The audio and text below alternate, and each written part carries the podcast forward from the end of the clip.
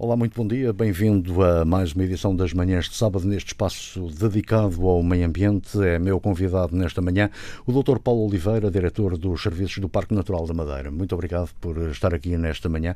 Hoje vamos falar sobre as atividades que se podem fazer na natureza. Uh, antes, se calhar, de falarmos destas atividades, o, nosso, o nosso Parque Natural é, é, é, cada vez melhor, cada vez mais bonito. Uh, Identifique-me, se calhar, o nosso Parque Natural antes de falarmos nas atividades. Em primeiro lugar, muito obrigado pelo convite para, para estar aqui nesta manhã. Assim, começar um programa com, com uma afirmação dessas é já o programa ganho para mim, portanto já valeu a pena estar aqui. Uh, relativamente ao Parque Natural da Madeira e ao serviço do Parque Natural da Madeira, portanto, eu costumo dizer, assim, para caracterizar de uma maneira muito rápida, que se nós fôssemos uma empresa, eu diria que o nosso core business é a gestão das áreas protegidas de espécies e de habitats uh, ameaçados. Parque Natural da Madeira, como eu penso que já é do conhecimento geral, portanto, já é bastante uh, divulgado, o, o serviço do Parque Natural da Madeira, digamos melhor assim, gera todas as áreas protegidas da Madeira. Uma delas é exatamente o Parque Natural da Madeira, que ocupa dois terços uh, da nossa ilha. Depois uh, temos eh, áreas distribuídas por todo o arquipélago, desde as selvagens ao Porto Santo, Uh, mesmo aqui na Madeira, depois temos outras áreas protegidas, designadamente as áreas marinhas do Garajal e da Rocha do Navio. Portanto, digamos que é um parque, é um serviço de Parque Natural da Madeira, portanto, digamos que é um conjunto de áreas protegidas que é bastante amplo, diverso e que me parece que está muito bem de saúde. Acho que, acho que é visível para as pessoas menos as me, eh, mesmo as menos atentas que o Parque Natural da Madeira transpira saúde e eh, digamos que depois de tantos anos de trabalho chegou a um patamar de aquilo que se classificaria vulgarmente de velocidade de cruzeiro. os aspectos principais aquilo que eram as preocupações na altura da criação de cada uma destas reservas já não o são. A maior parte dos problemas estão de facto com as soluções, uh, quer as pontuais, quer aquelas de continuidade encontradas, e neste momento, de facto, o Parque Natural da Madeira e o serviço do Parque Natural da Madeira e todas as suas áreas protegidas estão já a olhar para mais longe. Olhar para mais longe, uh, querendo uh, muito uh, criar aqui um novo paradigma a nível das áreas protegidas, que eu acho que é o programa que vamos encontrar e vamos bater aqui ao programa, que, uh, ao tema do programa de, de hoje, que é exatamente o paradigma de mudarmos o conceito com que olhamos para as áreas protegidas. Uh, olharmos para as áreas protegidas no seu conceito original, há décadas atrás, víamos que eram áreas quase como que capânulas onde, uh, onde, onde. ninguém podia mexer, não é? Nem olhar, quase. Nem olhar. Nem olhar. Aquilo era só. era, era quase nem olhar. Uh, e de facto, e eventualmente isto não é uma crítica para as pessoas que uh, fizeram, tiveram essa, essa posição, porque isso foi em todo o mundo, foi assim, e isso fez parte da raiz da conservação da biodiversidade. Exatamente, criar ali uma, uma clivagem e criar ali uns espaços excepcionais. Obviamente que as pessoas não estavam preparadas para usufruir desses espaços. Ao longo do tempo, uh, as, uh, as, mentalidades foram mudando, infelizmente nem todas, eu tenho que deixar aqui isto bem claro, porque há muita gente que ainda não percebe esta, estas novas posturas, uh, e isso entristece-me bastante, porque muitas vezes são pessoas com tempo de antena e são pessoas que têm algumas responsabilidades na nossa vida pública, e que, mas que de facto pararam no tempo. E é triste porque prejudica o trabalho e prejudica uh, muito a esta mudança de paradigma. Mas, enfim, o caminho é para a frente e, e, e é para aí que nós vamos. Eh, esta, estas áreas protegidas estão abertas não só a quem as quer visitar espontaneamente, uh, estão abertas a um mercado, estão abertas a, a, à exploração de empresas. Hoje em dia uh, existem já várias empresas que têm uh, na sua atividade principal a exploração da natureza. é importante é importante que, que, que, estas empresas existam, mas também é importante que, que, as regras sejam muito bem cumpridas. Sim, é óbvio, perdão, é óbvio que toda esta abertura é feita com rigor. É uma abertura entre aspas, não é? é. Não, eu, eu, não poria, eu, não, eu não poria entre aspas. Por exemplo, uh, se me convidar para ir à sua casa, Uh, há uma abertura sua para me receber, mas obviamente que eu quando chegar lá não vou começar a destruir os sofás. Uhum. Portanto, é, claro. um pouco, é um pouco isto a filosofia. Portanto, basicamente o que existe é, uma, é um rigor que vem pelo enquadramento legal e é um rigor que vem pelo bom senso que existe hoje em dia na maior parte de, da, da população. Eu já se perdeu na minha memória os últimos problemas que nós tivemos uh, de mau comportamento em áreas protegidas. Obviamente que sempre há sempre há uma infração, sempre há as infrações uh, normais. Agora, aquele comportamento genuinamente uh, desinformado, uh, aquele comportamento menos próprio que muitas vezes nós tínhamos nas desertas, com via que que era, era impressionante de, há 20 anos atrás uh, o desembarque de, das pessoas nas desertas que iam súfregas para apanhar lapas e para fazer umas caldeiradas e quer dizer, não, isso já não, já não existe e já não passa pela cabeça de ninguém. Portanto, o, o, voltando aqui à sua pergunta e sem divagar muito, portanto, uh, há rigor, mas esse rigor também tem muito a ver com o bom senso das pessoas que existe e isso também é fruto do trabalho que foi feito na Madeira de educação ambiental. Eh, quer por nós, quer por múltiplas entidades, que eu acho que na Madeira tem um trabalho muito bom nessa, nesse particular. Uh, o usufruto destas áreas pelas empresas e pelas pessoas uh, é um usufruto que uh, é real. neste momento já temos empresas. Eu julgo que não há nenhuma empresa que viva exclusivamente da sua atividade em áreas protegidas, mas temos muitas empresas que eh, baseiam o, o grosso da sua atividade uh, nas áreas protegidas. E isto é uh, determinante nos dois sentidos. Por um lado, a área protegida por natureza e aqui por natureza no, no, por, não é não por é natureza na natureza por natureza na natureza é verdade a, a área protegida por por definição ou por natureza acho que a palavra que fica melhor por natureza é uma área agradável. Não é obrigatório que seja bonita para ser área protegida, mas geralmente é. É uma área que tem uma qualidade ambiental muito boa. É uma área que normalmente tem infraestruturas uh, presentes. Uh, portanto, torna-se uma área muito atrativa para o desenvolvimento de atividades uh, económicas, que sejam elas quais forem. E aqui, quando estamos a falar em atividades económicas desenvolvidas em áreas protegidas, poderemos pensar, eu acho que o limite é quase uh, o céu. Porque podemos estar a pensar em observação de vida selvagem, que é, é muito vasta. Podemos ter o birdwatching, o whale watching. Agora já temos o bat watching também. Já temos aí uma empresa que até já faz bat watching, que é observação de morcegos. Uh, portanto, existe todo este panóplia ligada diretamente à vida selvagem. Depois temos as atividades uh, com um caráter um pouco mais desportivo, como seja o canyoning, eh, o surf, o paddleboard, o mergulho. Depois temos as atividades mais de, de lazer, como seja, por exemplo, o geocaching. Portanto, é um mundo, é um mundo que, que não se esgota. E eu acho que é um mundo que não se esgota. E por ser um mundo que não se esgota, que é um mundo no qual nós temos que apostar. Hum. Temos que apostar e, muito, e, e, acho que não é novidade para ninguém, porque isto tem sido falado muito nos últimos tempos que é uh, o usufruto que a região pode ter da exploração comercial disto. Mas também é preciso ver que as áreas protegidas e a biodiversidade podem ganhar muito com isto. Porque está aqui a raiz da solução para termos áreas protegidas autossustentáveis.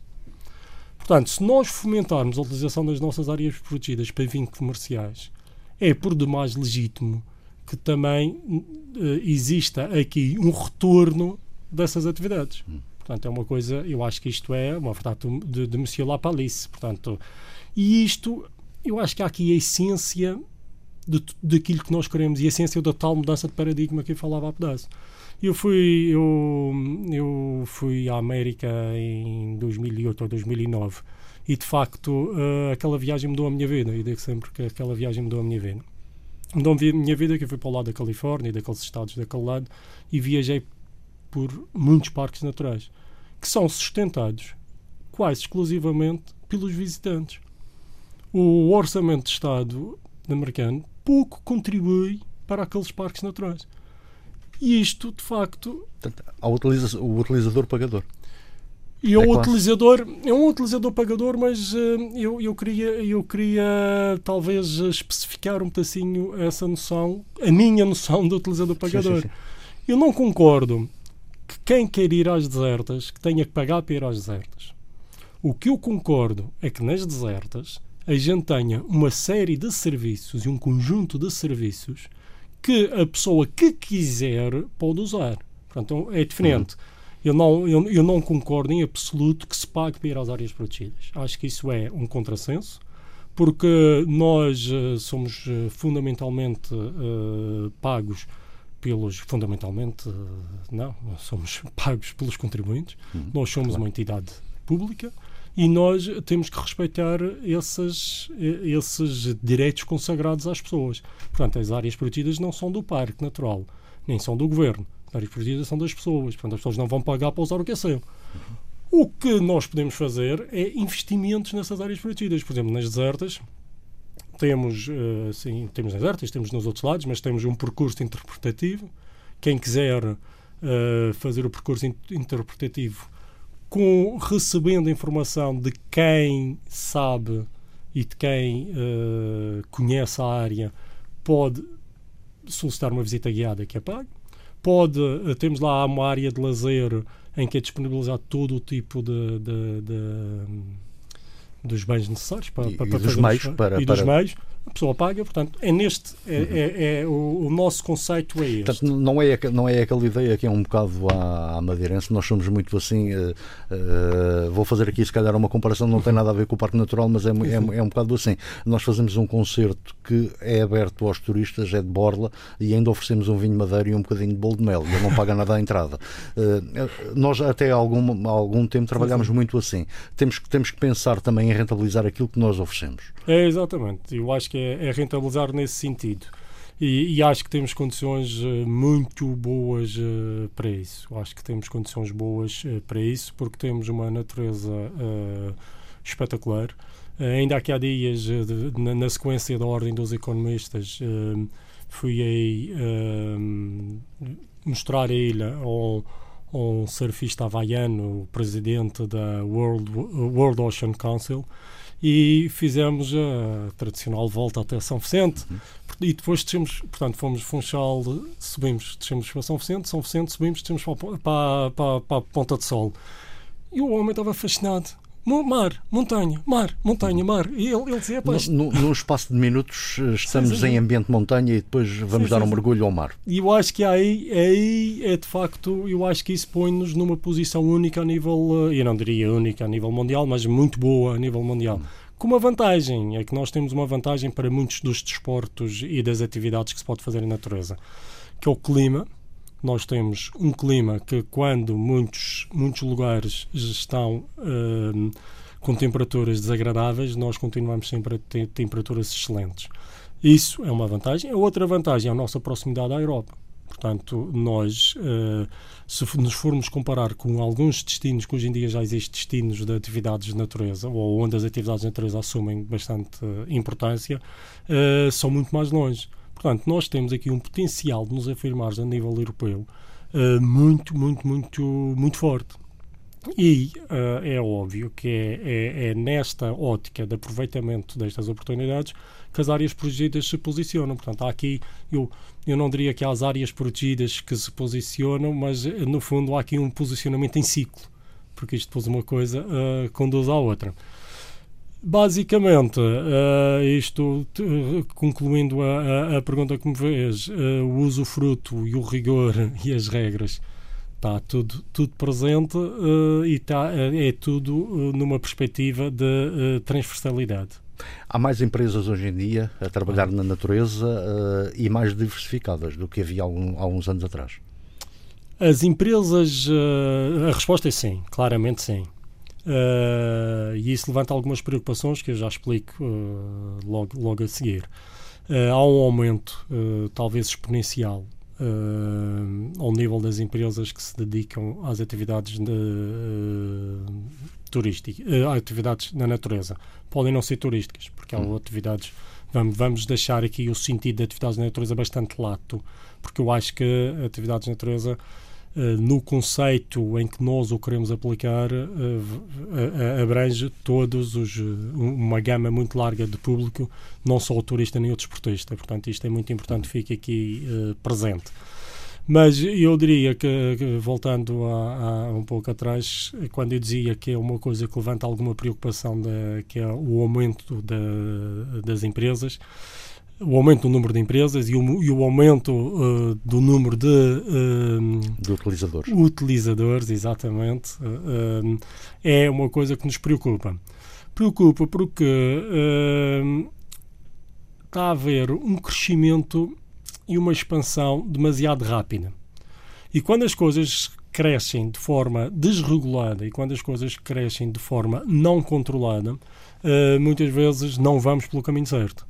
Uh, nesse sentido, eu acho que é determinante algumas uh, iniciativas que estamos a ter de, de alguma maneira, começar a criar uh, e a definir um padrão de utilização dessas áreas, das áreas protegidas.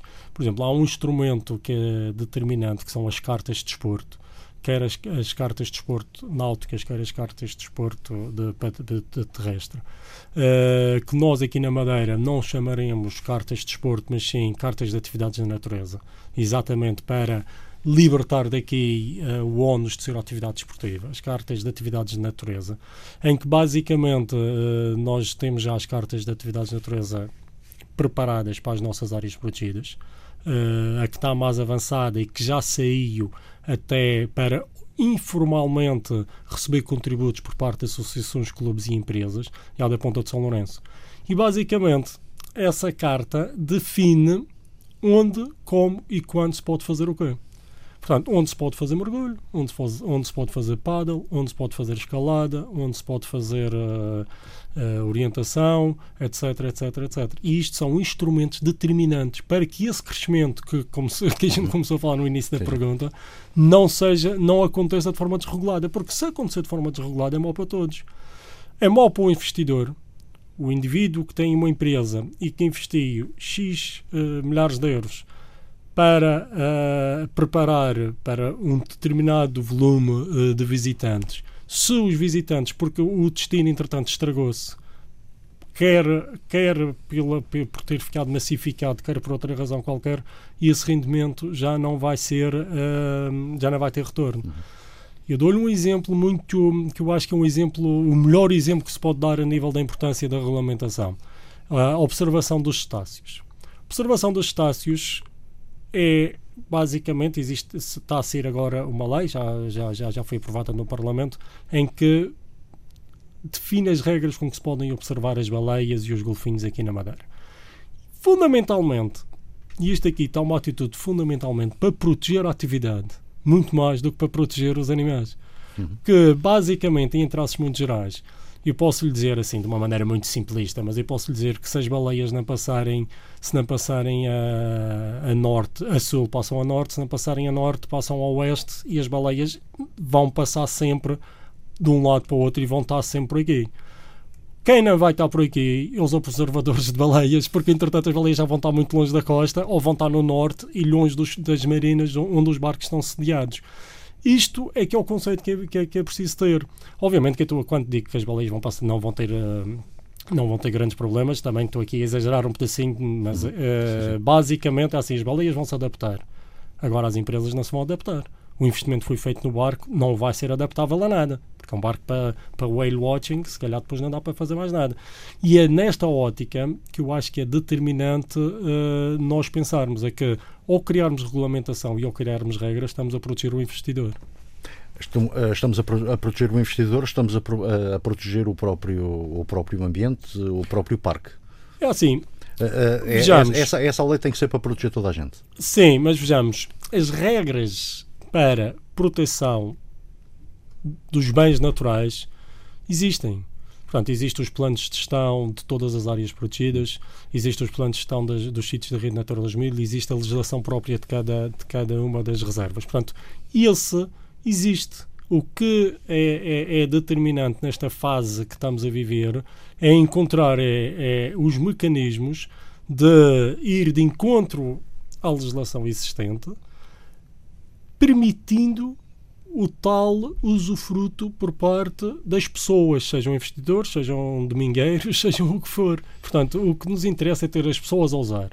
Mas para ter as pessoas a usar, temos que fazer isto de forma sustentada e para ser de forma sustentada tem que ser com regras. Agora, as regras não, não, não são obrigatoriamente proibitivas. Tem, são regras, quer dizer, todos nós estamos habituados a viver com regras. Quer dizer, quando eu estou na, na, na estrada, estou com regras, portanto, não há aqui nenhum drama. Nenhum... Tem, temos que as ter, não é? Temos que as ter, basicamente. Uh, temos, temos, uh, temos essas regras, temos cada vez mais atividades, como, como já referiu aí algumas, e, e, já se calhar daqui a pouco vamos uh, abordar algumas das atividades que, que se fazem mais de uma forma mais específica, mas eu penso Isto que. Está uma tudo muito retórica e pouco, um, pouca prática. Não, não, não é só isso, é que uma das atividades que continuamos a, ter eh, na nossa, uh, nos nossos parques naturais uh, são as levadas. As levadas é, é, um, é um emblema que a Madeira tem, vende, vende as levadas em todo o mundo e toda a gente os conhece as levadas continuam a ser o grande cartaz turístico no, no nosso meio natural. Eu penso que uh, as levadas uh, nunca uh, vão deixar de ser o core business de tudo isto.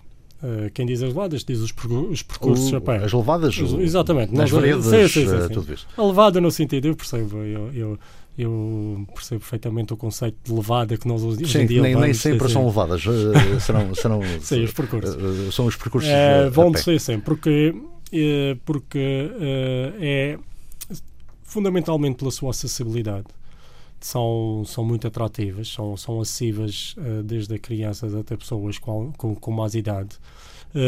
são acessíveis sem equipamento, são acessíveis, sem equipamento, sem equipamento muito técnico, digamos assim, são acessíveis sobre todos os pontos de vista, inclusive uh, as acessibilidades externas. Portanto, as levadas vão continuar a ser. Eu, eu comparo um pedacinho. As levadas estão para, para a terra como as praias estão para o mar. Hum. Portanto, quanto, eu, é, é, é, o mais fácil. É o mais fácil. E eu, eu digo sempre, ah, pá, muitas vezes falamos já ah, as atividades de montanha.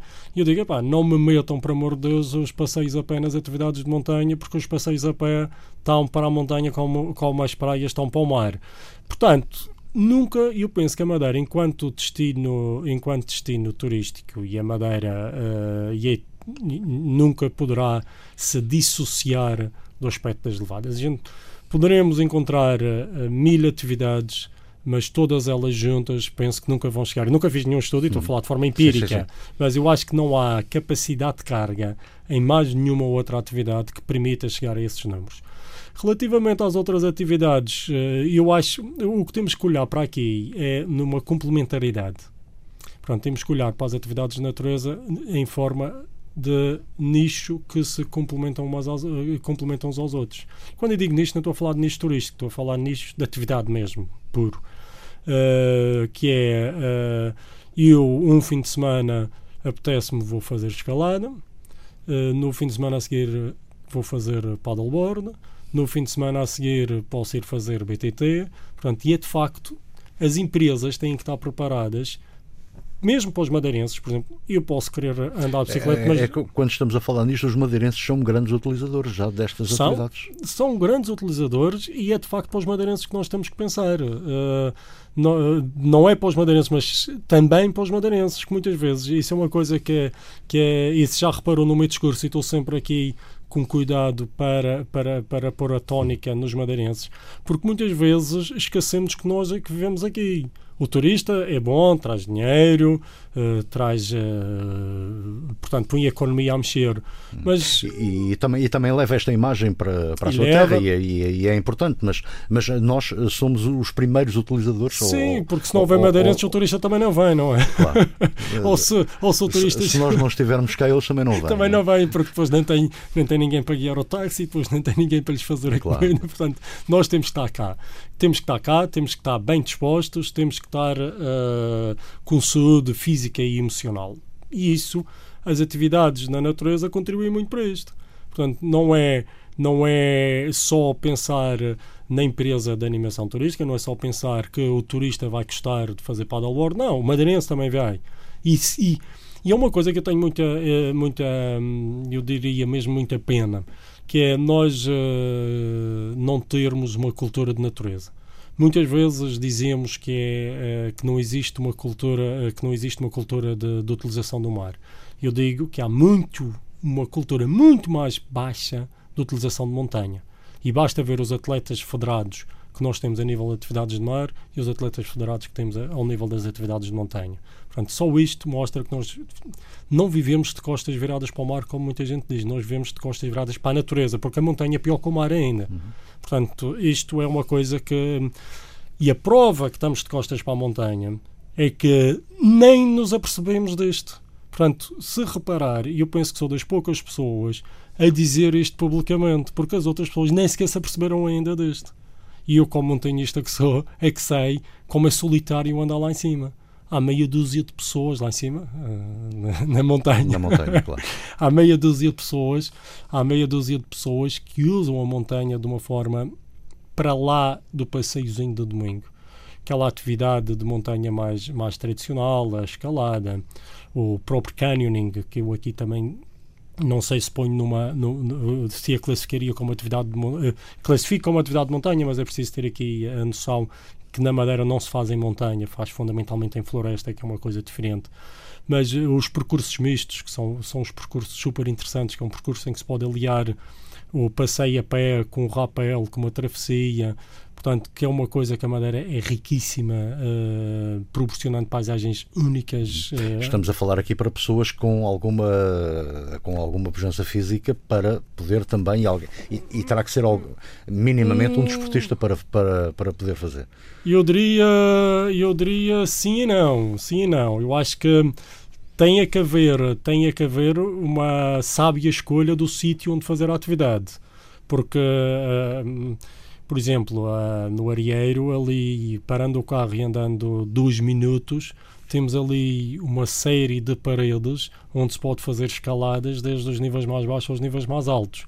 Ainda há dias um amigo meu mostrou uma fotografia que eu acho que é espetacular e ele, a, a filha dele com 7 ou 8 anos a escalar e ele e, e a avó da miúda com 70, ou, portanto, há, há, há, espaço para todos. Claro. Obviamente, obviamente que eu não me vou meter eh, com um pequeno de 20 anos eh, cheio de força a fazer um trail running já lá foi o tempo. Já lá foi o tempo, já fez, mas isto, os anos vão pesando, apesar de tudo, os anos vão pesando. Portanto, eu acho que há espaço para tudo. Acho que há para tudo e todos. Uh, e acho que uh, não, é, não é a falta de forma física que, que condiciona aqui o que quer que seja. Obviamente que a, a, a, a, forma física vai definir é até onde e o que é que eu vou fazer. Hum. Portanto, eu acho que é, que é a nível de montanha, eu acho que é um pouco por aí, porque a montanha é um ambiente muito mais agradável e muito menos hostil que aquele que uh, normalmente se quer, se quer uh, pintar. Hum. Uh, porque de facto pode ser hostil, mas também se nós nos pusermos a jeito, não é? Podemos dizer, e é quase para conclusão, podemos dizer que temos aqui dois grandes ginásios. Temos um, um, um na água e outro na terra. Temos aqui dois grandes ginásios para fazermos o nosso exercício e, e, e usufruirmos da natureza. A, a nossa... Madeira é muito rica neste, nestes, nestes, nestes aspectos. Sim, a nossa depuração mental, não é? Hum.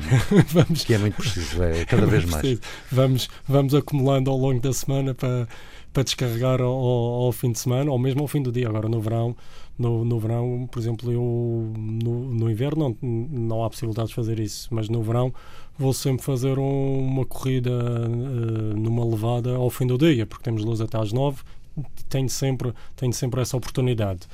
Uh, portanto, não é só o fim de semana. Uh, relativamente uh, ao que dizia dos dois ginásios, eu fico aqui um pouco dividido se lhe diga que sim, que são 12, ou se lhe ou diga. Se é um só. Ou se é um só.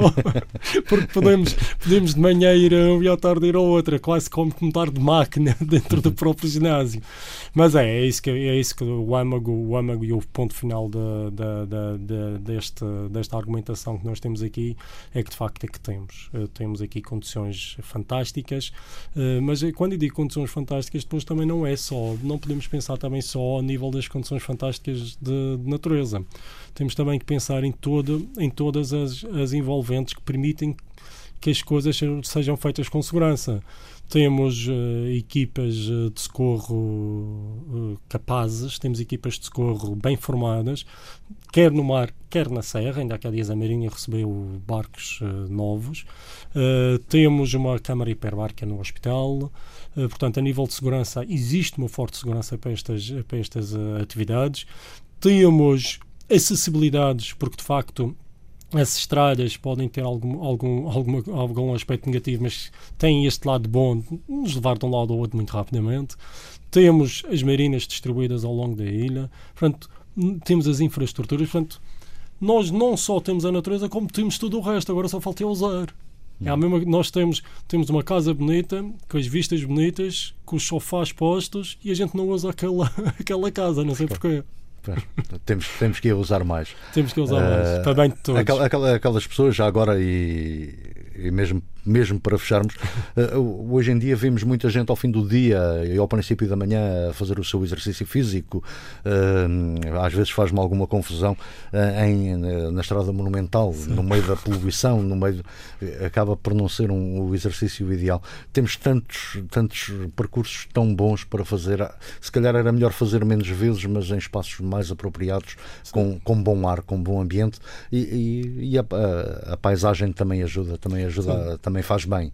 Faz, também faz bem à saúde. Eu, eu costumo dizer quando eu vou, eu geralmente vou, vou ali correr para aquelas levadas acima do jardim botânico, dos tornos e levada.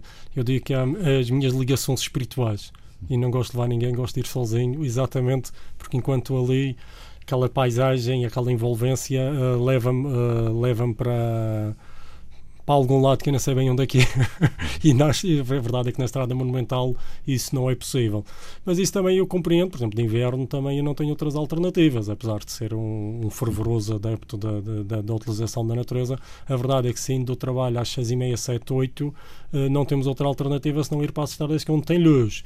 Uh, também não é plausível não é plausível também estarmos aqui a, a, a, pensar em criar campos de natureza noturnos ou qualquer coisa claro. que, lhe valha. Portanto, não, eu, eu, a crítica não, não era, sim, sim, não, não sim, era a estrada monumental, não. mas se calhar ali ao lado uh, existem estradas com menos movimento. Tem a levada, tem aqui a levada, uh, a levada dos Pionais, por exemplo, logo acima. A própria estrada João Paulo II é, é, é, tem muito menos movimento, mais saudável. Uh, doutor eh, Paulo Oliveira, muito obrigado por ter vindo esta manhã para falarmos da, destas questões da, da, da utilização do, dos nossos espaços uh, na natureza. Muito obrigado. Não, foi um prazer e estou sempre ao vosso dispor. Muito obrigado. Muito obrigado.